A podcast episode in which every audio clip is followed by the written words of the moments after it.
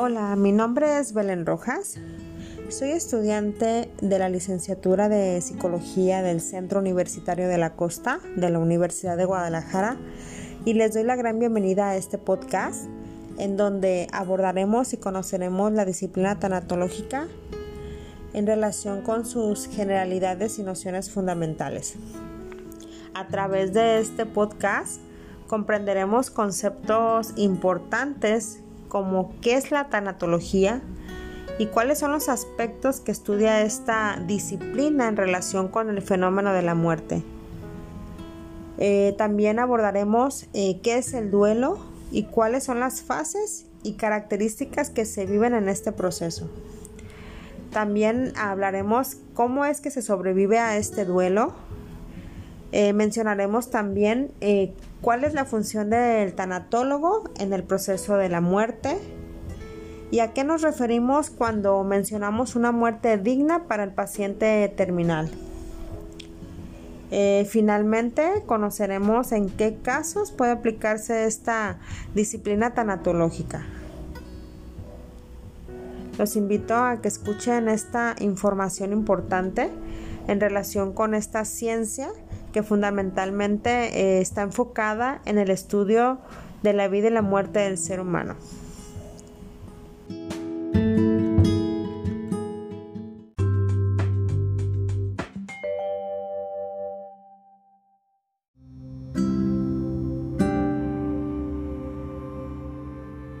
Bueno, eh, demos inicio comentando que la tanatología es una ciencia relativamente nueva, ya que surgió a partir de los años 50 y que es una disciplina que estudia el fenómeno de la muerte, de sus ritos y sus significados como una disciplina profesional y que integra a la persona como un ser biológico, social, espiritual. Eh, la ciencia tanatológica estudia todos los procesos relacionados con la muerte y las pérdidas significativas. Uno de los objetivos o aspectos que estudia eh, la ciencia tanatológica es que se le brinde ese apoyo profesional eh, principalmente al paciente que está en fase terminal y también a los familiares que viven de cerca este proceso de muerte. Eh, también es importante que se le dé ese conocimiento tanatológico a los familiares y al mismo moribundo para que puedan entender y aceptar el proceso de la muerte de acuerdo a sus creencias espirituales y que lo vean como un, ciclo natural eh, de la vida eh, y no como una fantasía o un castigo. Además, eh, también es importante que conozcan sobre los cuidados paliativos y la atención que se le debe de proporcionar al, al enfermo terminal, ya que éste tiene que tener un acompañamiento de forma humana en donde se le proporcione una mejor calidad de vida por el tiempo que le resta eh, ya que sin lugar a dudas eh, el enfermo terminal durante el proceso de muerte vive con sus emociones a flor de piel. Eh, es por eso que es muy importante que el personal que esté atendiendo al enfermo terminal tenga esa formación tanatológica para que le pueda dar un, acompañamiento adecuado y de calidad durante su proceso de muerte.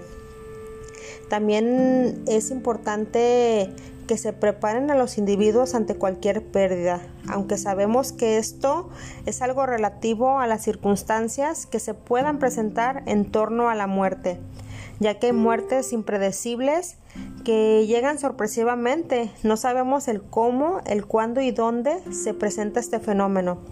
Sin embargo, cuando se trata de enfermedades terminales, el ser humano pues se atemoriza y no sabe cómo reaccionar ante este fenómeno de la muerte.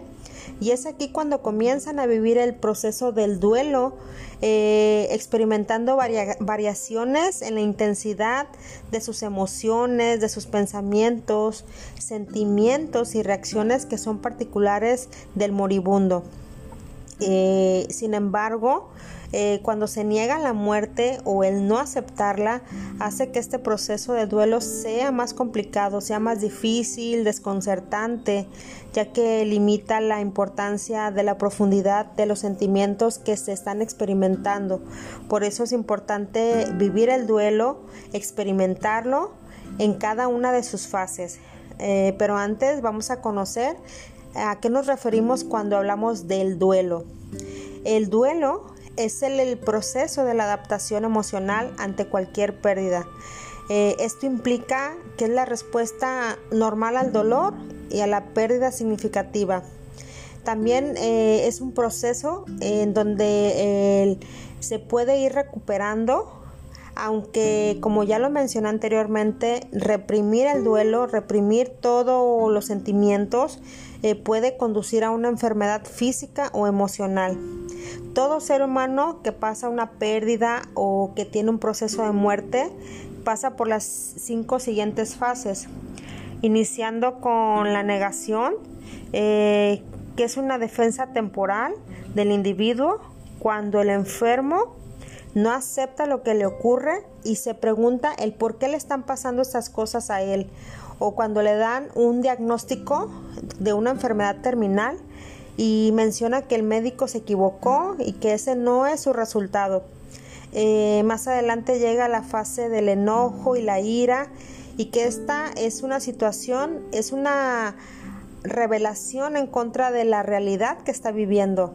Y aquí es donde eh, el enfermo terminal empieza a molestarse por todo y, y no encuentra respuestas a lo que le sucede. También eh, está la fase de la negociación, que aquí es donde se involucran esas esperanzas de que puede haber alguna manera de posponer o retrasar la muerte. Y pues de tener esa fe o esa esperanza que generalmente se torna en algo espiritual, de acuerdo a las creencias que el enfermo terminal eh, tenga en donde aquí se establece un pacto con Dios para la sanación que espera, eh, para el alivio que espera en su persona. Eh, la siguiente fase es la depresión.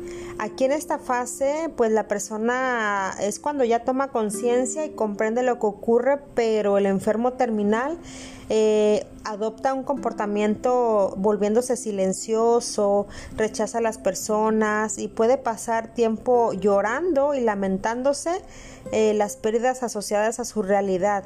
Es decir, que sufre y lamenta pues esa modificación de su persona a causa de la enfermedad terminal.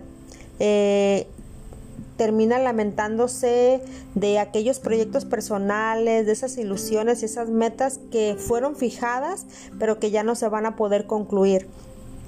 Y finalmente, pues llega la fase de la aceptación, en donde aquí la persona ya asume de manera consciente su realidad y comienza a sentir esa paz y se da cuenta que realmente puede estar solo o también puede estar acompañado. El paciente terminal pues ya no siente tanta necesidad de hablar del dolor y de manera consciente ya se siente responsable de su partida inminente. Eh, las fases del duelo se pueden presentar alternadamente, es decir, no tienen una, una, no se presentan de forma lineal y pues eh, no todos los enfermos terminales llegan a esta última fase. Otro aspecto que, que, incluye la tanatología es que se puede entender la dinámica de la pena desde un punto de vista humano donde se acentúe la importancia de las emociones. Aquí eh, la familia tiene que estar muy de cerca del enfermo terminal. Eh, ¿Para qué? Para que puedan vivir ese proceso de muerte, que lo puedan entender y experimentar en conjunto. Esto ayudará de mejor manera pues a percibir la realidad y a expresar esas emociones tanto del enfermo terminal como de los familiares. Eh, otro de los puntos importantes es que esta disciplina abarca el que se respete la autonomía y la libertad del enfermo terminal que pueda tomar sus propias decisiones en el proceso de muerte, que, que, decida dónde quiere morir, si en su casa o en el hospital, si quiere que se le aplique algún tratamiento y hasta qué tiempo, eh, que decida qué tipo de ritual quiere que se realice después de su muerte, que sea de acuerdo a sus creencias espirituales o eh, que pueda realizar también eh, su testamento o si el paciente eh, quiere que lo conecten a las máquinas para que lo mantengan con vida en caso de que sea necesario. Todas estas decisiones y otras más eh, puede el enfermo terminar tener esa autonomía y esa libertad de poder elegir eh, de lo que él quiere para un antes para el proceso de la muerte y después de la muerte y que estos familiares eh, las lleven a cabo respetándolas eh, si es preciso al pie de la letra tal como las quiere el moribundo.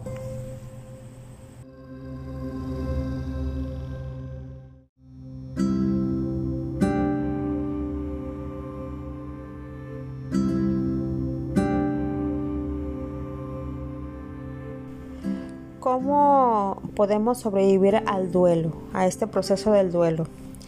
En esta etapa, eh, cuando el enfermo terminal o la persona que padece la pérdida significativa eh, debe permitirse sentirse mal, debe ser paciente consigo mismo, eh, debe expresar las emociones, los sentimientos, abrir el corazón a lo que está sintiendo y y no, no reprimir las emociones, no reprimir lo que, lo que siente la persona. También es importante que pidan ayuda y deben dejar que esas personas sean el respaldo que se necesita en esos momentos para que sean escuchados y comprendidos sobre lo que están viviendo. Eh, también deben de dejar que las personas les brinden ese apoyo para la realización de, tareas, eh, ya que muchas veces en los procesos de muerte y en las pérdidas significativas eh, no se está completamente al 100 como para llevar a cabo pendientes o llevar a cabo ciertas actividades y es necesario aplazarlas para llevarlas a cabo eh, más adelante. También es importante permitirse no tener miedo de experimentar lo que se siente ante la pérdida o este proceso de muerte.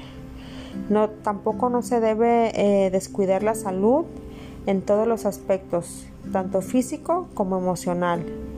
Eh, también eh, se debe de estar agradecido con las cosas pequeñas que siguen existiendo alrededor de nuestra vida eh, ser paciente con las personas que están alrededor porque también ellos están experimentando eh, el proceso de muerte o la pérdida significativa.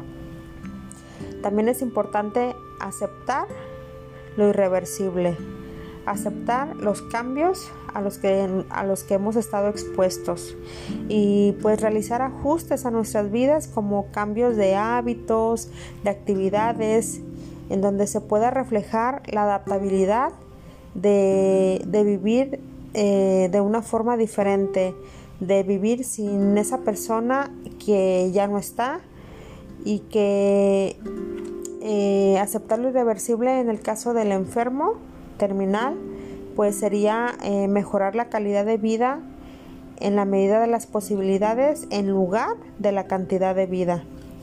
También es importante centrarse en la vida y en nuestros seres queridos. Esto da una nueva perspectiva eh, de manera consciente que la vida continúa al lado de los familiares y amigos que todavía continúan vivos, que todavía están cerca de nosotros. Eh, también es importante eh, abrirse a experimentar nuevas posibilidades, trazarse nuevas metas, realizar nuevas, nuevas este, actividades que quizás jamás se han realizado, pero que dan apertura para conocernos mejor, para tener ese autoconocimiento.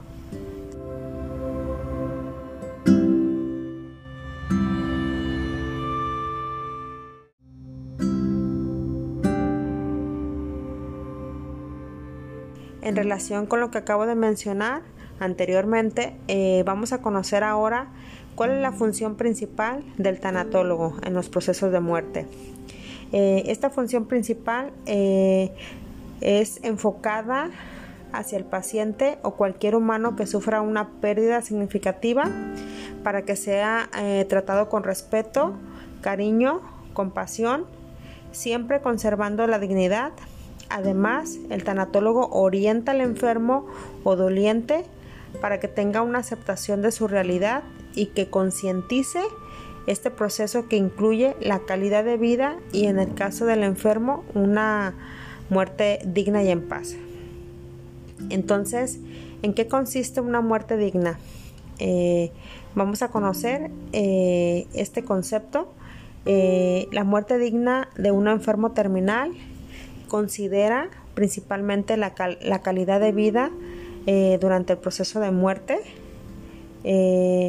a que se le proporcione una atención adecuada, brindarle ayuda para que solucione sus problemas y que en este proceso de muerte eh, sus familiares estén cerca para que entiendan y le den ese acompañamiento, el cariño y la comprensión que el enfermo terminal necesita en este proceso y también eh, que no sea objeto de experimentación, lo que conlleva a que tenga esta autonomía en las decisiones sobre sus tratamientos médicos sin que caiga en el exceso de estos para que no descuide la calidad de vida del enfermo terminal, siempre respetando las opciones del paciente y que a éste se le presenten opciones reales de acuerdo a su situación sin que tenga falsas esperanzas eh, a futuro.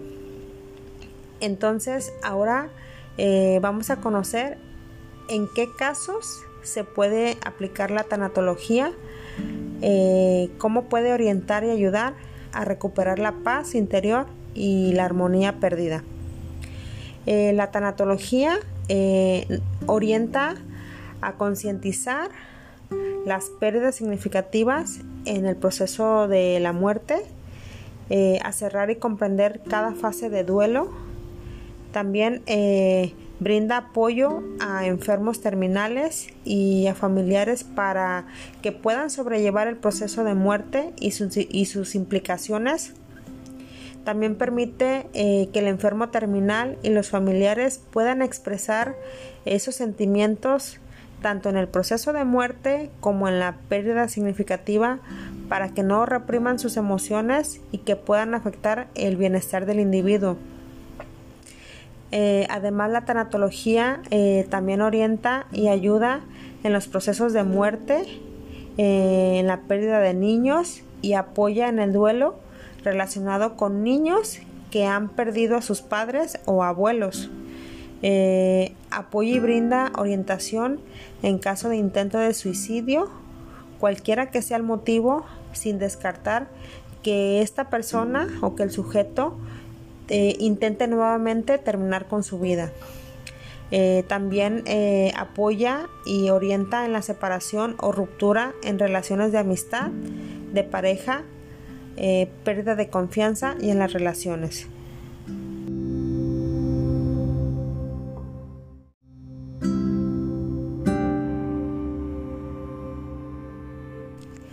Como podemos ver, eh, la ciencia tanatológica es una disciplina que se ocupa del ser humano cuando tiende a ser vulnerable eh, a causa de las pérdidas significativas, ya sea como familiar o protagonista de la misma muerte.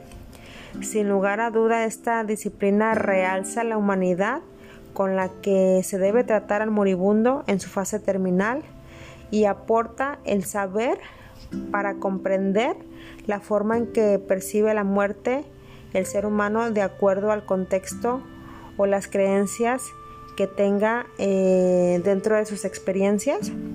Eh, también eh, enfatiza la forma en que se le debe dar ese acompañamiento, la atención y los cuidados especiales que se les debe de brindar al enfermo terminal para mejorar su calidad de vida. Eh, también enfatiza eh, eh, las emociones que son parte natural del ser humano y que no deben de reprimirse en los procesos de muerte. También es importante tomar en cuenta las demandas del moribundo no tanto para darle cantidad de vida, sino para proporcionarle esa calidad de vida que necesita por el tiempo que le resta. Considero que es de gran importancia eh, que las personas tengan conocimiento de esta disciplina y pues informarnos acerca de la tanatología hará esa diferencia cuando experimentemos el proceso de muerte o seamos allegados a algún familiar que, que lo experimente.